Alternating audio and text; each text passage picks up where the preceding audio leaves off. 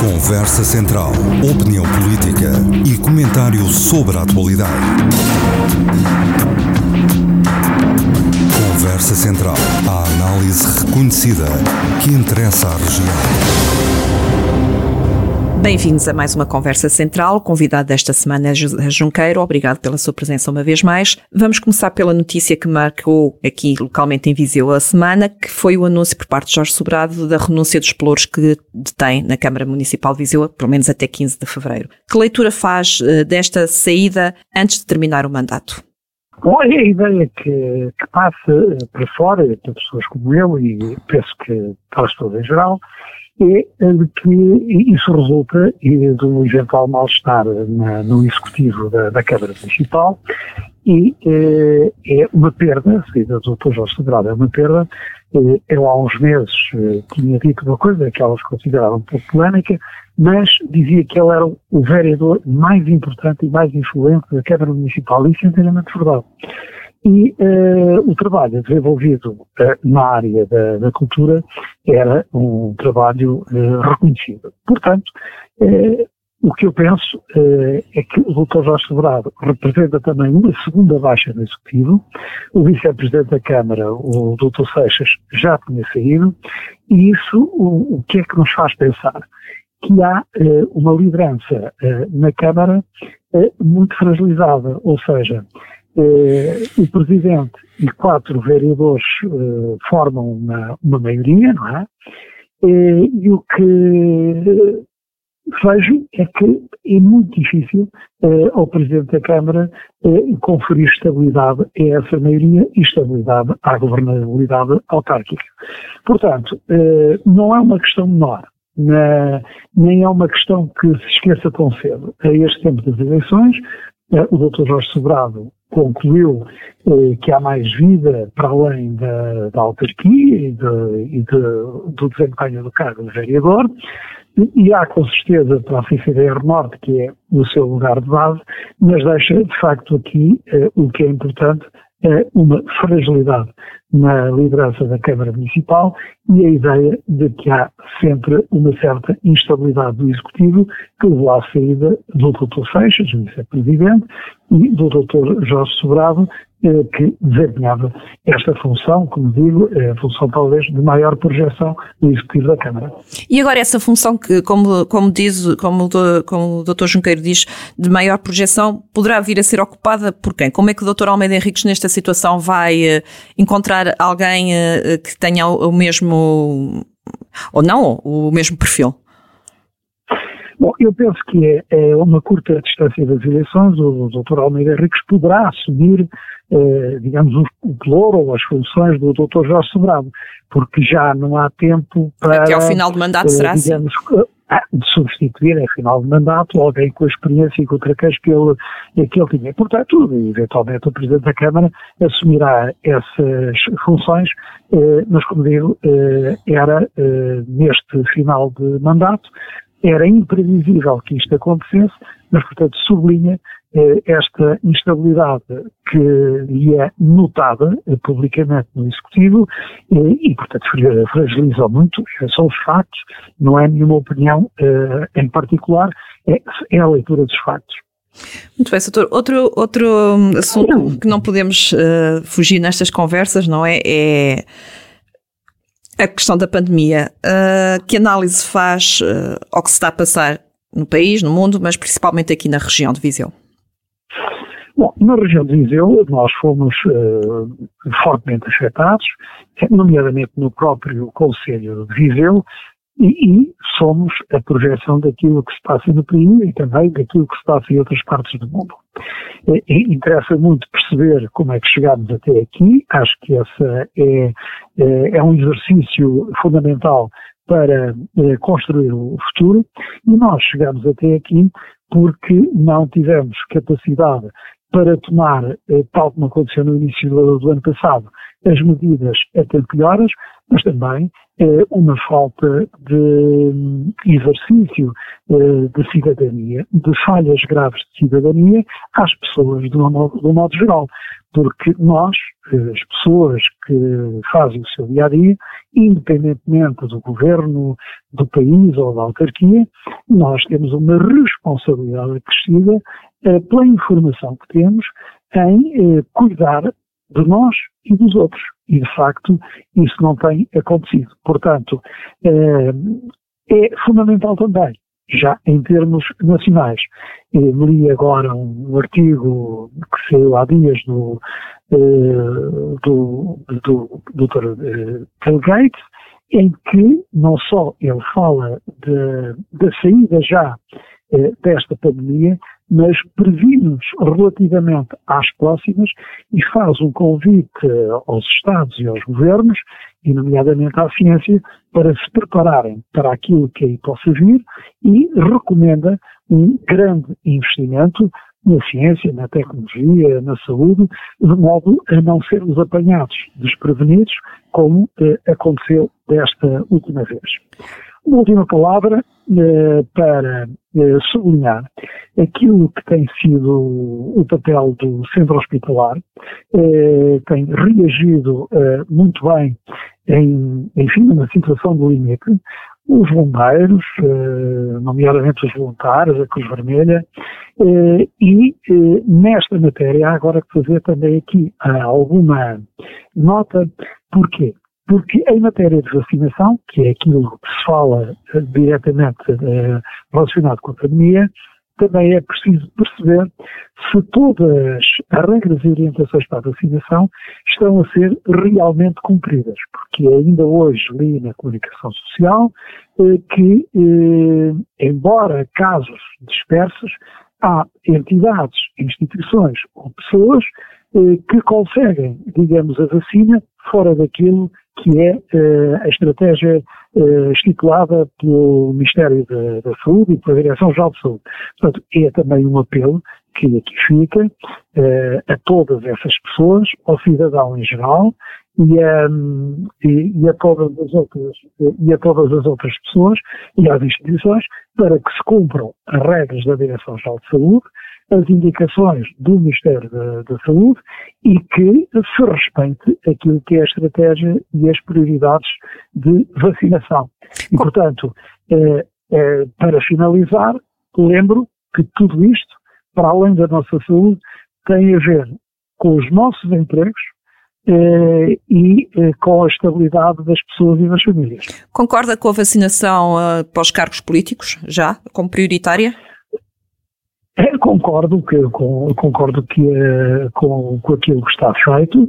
É, acho uma enorme demagogia, por exemplo, não serem vacinados os membros do governo ou o Presidente da República. É, quer dizer, as pessoas que têm responsabilidade máxima estão, digamos, numa, numa linha de decisão, elas devem ter essa Os deputados estão nessa linha de decisão? Como? Os deputados estão nessa linha de decisão, por exemplo? Eu penso que os deputados estão, porque há um órgão de soberania, Presidência da República, Governo, Assembleia da República, os órgãos de soberania eh, devem estar a funcionar. E, eh, simultaneamente, como defendia, aliás, há largos meses, mas também eh, já o tinha referido em grande proximidade, os lares, os mais idosos, eh, os mais frágeis, as pessoas que estão na primeira linha de combate, eh, toda a gente da saúde, eh, dos bombeiros, da Cruz Vermelha, essas são a prioridade da vacinação. E depois temos os outros, onde eu me incluo, e com as doenças que cada um tem, em geral, que terão a sua chamada através das indicações, do seu médico de família, e, onde estão, digamos, recenseados em termos sanitários. Muito bem, Soutor, vamos às notas de, da semana. Quer começar pelas presidenciais portuguesas, correto? ah, quero, portanto, as presidenciais portuguesas eh, não tiveram grande surpresa. O vencedor foi o professor Marcelo Rebelo de Sousa e é o único vencedor destas eleições. Eh, tiveram um crescimento da abstenção eh, e, o vencedor que continua, portanto, Presidente da República, acaba por somar mais votos e maior percentagem e, ganha, eh, reforça a sua legitimidade. Eh, facto curioso é de que aqui em Viseu eh, ele registra uma leve regressão, eh, portanto, que não acompanha, digamos, o aumento da sua implantação junto do, do eleitorado. Depois, Teve menos votos que em 2016. Sim, todos os outros, claro, perderam. Uh, digamos, a novidade, a candidatura da doutora Ana Gomes uh, foi uma candidatura muito importante, uh, porque toda a gente relevou o resultado da, da extrema-direita, eh, portanto, do, do, do, Chega, não é? E se de facto a candidatura dela não tinha aparecido, para além da surpresa de muita gente com a extrema, com extrema direita, eh, teriam corrido o risco de ela ter ficado em segundo lugar e, mesmo assim, os resultados foram à pele. Destas eleições não podemos extrapolar eh, para outras, mas podemos pensar que quer eh, nas autarquias, quer no Parlamento, nós teremos eh, uma eh, configuração política que continua a evoluir e uma realidade na vida política portuguesa que não existia até agora e que eh, se concentra, digamos, na figura de uma pessoa só, eh, que é candidata ao Parlamento, que é candidata à presidência, é candidata a tudo, faz lembrar muito também eh, os candidatos que não mudam. Por exemplo, no, no, Bloco de Esquerda temos sempre a mesma coisa, ou no próprio PCP, em que, eh, digamos, a mesma pessoa é candidata a várias coisas. Ou seja, há um afunilamento partidário e depois não se podem queixar de que crescem outras alternativas.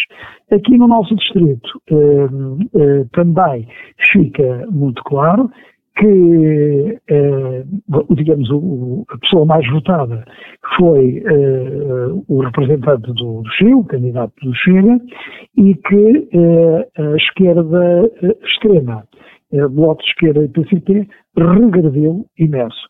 O PS não pode ser eh, avaliado porque teve falta de comparência nestas eleições, não apresentou eh, candidato próprio, apoiou, eh, aliás, a orientação era para que cada um votasse em quem entendesse, eh, mas eh, percebeu-se que, eh, digamos, a orientação subliminar era de uma concentração de votos no professor Marcelo Rebelo Souza. Portanto, estes presidenciais estão ultrapassadas, podemos ter um período de cinco anos, com um presidente que demonstrou eh, ser responsável e solidário em momentos muito importantes para o país, é um presidente de, de muitos afetos e de muita proximidade, e eu penso que é isso que vamos ter nos próximos anos. Mas queria deixar uma nota máxima ainda relativamente a estas presidenciais é uma nota máxima eh, aos autarcas que organizaram lindamente todo o sistema eleitoral, todo o país, e, eh, sobretudo, às pessoas que, em contexto de, de, pandemia, se disponibilizaram para preencher as mesas e viabilizarem, permitirem que estas eleições se realizassem, aliás, com o sucesso que é reconhecido. E acho que não seria, não é demais, em, nestes momentos, sublinhar a importância, em momento tão difícil, da disponibilidade dos cidadãos e eh, do elevado sentido de responsabilidade eh, que demonstraram no exercício da sua cidadania. E, vamos à terceira nota, portanto, este é um ano da pandemia, mas também é um ano de grande mudança ao posicionamento político. O doutor queria falar aqui sobre o fim da aliança. Sim, eh, eu, eu acho que vale a pena é, há pessoas que na vida política têm, aliás, uma vida política eh, e uma vida pública longa, mas que em determinada altura eh, não reconhecem, eh, digamos que hum, estão em phasing out, ou seja, estão em fim de ciclo. O Partido da Aliança foi criado em contraciclo com aquilo que as pessoas, de forma geral, pensam. Não teve qualquer tipo de representatividade que tivesse significado e o seu fundador, o seu mentor, saiu também agora uh, do partido uh, que ele próprio fundou. Ou seja, o paradigma político continua a evoluir, fica a lição de que não funda um partido quem quer, portanto há que ter uma correlação forte com o eleitorado e daí que se percebe que, por exemplo, o eleitorado com, eh, por convicções ou por voto de protesto eh, escolheu agora uma outra maneira de se exprimir. Desta vez foi eh, na extrema-direita. Mas, eh, como há cinco anos atrás, uma outra, um outro candidato que o foi também agora, o, o conhecido pelo Tino Barras, que acabou por pontificar aqui no, no, nosso distrito também, eh, foi a expressão desse descontentamento. Hoje a expressão é da extrema-direita, portanto é bom que eh, os partidos políticos e os responsáveis políticos reflitam que eh, deve existir uma comunhão muito maior entre os próprios do eleitorado, de modo que o eleitorado se reconheça nas suas propostas e na validade das suas propostas para o desenvolvimento do país. E vamos manter-nos ainda no, no panorama político. Na sua quarta nota, quer falar sobre os desafios do e o futuro do PSD. Os desafios, os desafios do futuro, mas sobretudo os desafios autárquicos, que é o futuro próximo. E, e neste, nestes poucos meses que faltam até às eleições eh, autárquicas, eh, há um partido e uma direção partidária eh, que está em avaliação eh, e que se não tiver resultados adequados, eh, fala portanto do Dr. Rui Rio e do PSD, nós eh, poderemos assistir a uma convulsão política no PSD, como assistiremos no, no CDS, e, portanto, a uma modificação, não só de lideranças, mas também a uma modificação que eu não sei se vai degradar ou se vai, eh, de alguma maneira, amenizar a falta de credibilidade do, uh, do, ambiente, do ambiente político. Portanto, estas eleições autárquicas, independentemente da importância primeira que têm por as pessoas elegeram aqueles a quem confiam o destino dos seus conselhos e das suas freguesias, é também é, um momento, é aquele momento, antes das eleições legislativas, em que, pelo menos em dois partidos, é, tudo é, se vai modificar. No, se pode vir a modificar no PSD, é, na sua direção com o Rui Rio e também no CDS. E para terminar, terminamos com outras presidenciais. Para terminar, eh, para terminar eh, eu não podia fugir ao tema das presidenciais americanas, foram eh, extraordinariamente importantes para o mundo, eh, em particular para nós aqui na, na Europa, e, eh, e porquê? Porque há o relançamento que estava degradado da, eh, digamos, de uma solidariedade eh, entre os países europeus e os Estados Unidos. Portanto, a Europa e os, e os países europeus são diretamente beneficiados pela eleição deste novo presidente Joe Biden. É a Organização Mundial de Saúde, da qual os Estados Unidos estavam a sair. É novamente o relançamento do compromisso climático com esta nova presidência, do qual os Estados Unidos também tinham saído, é o reforço eh, da NATO e das políticas de, de segurança eh, que estavam também degradadas, e isso beneficia a Europa e a estabilidade mundial, e também ainda a reunificação de vontades estratégicas comuns que esta nova liderança eh, trouxe eh, com as eleições americanas. E também a aprendizagem é que devemos trazer para nós, como para o mundo em geral, de que a democracia não está adquirida em, em lugar nenhum.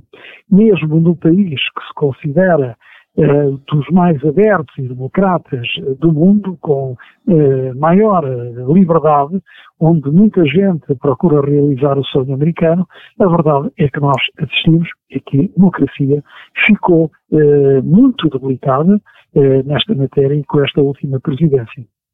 Finalmente, isso me é permitido, já fora disto, uma questão é, muito particular, queria aqui sublinhar, foi uh, a morte do Sr. Alberto uh, Mendes, da Agrodiesel.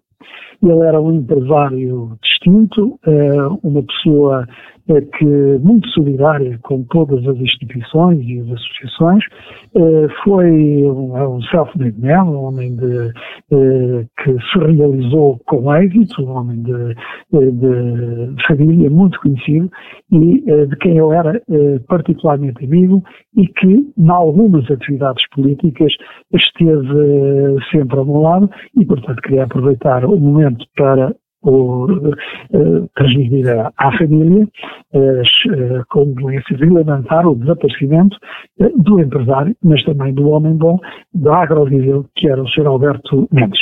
Chegamos assim ao final de mais uma conversa. Obrigado pela sua presença, com promessa que voltaremos Obrigado. com José Junqueiro daqui a três semanas. Obrigado.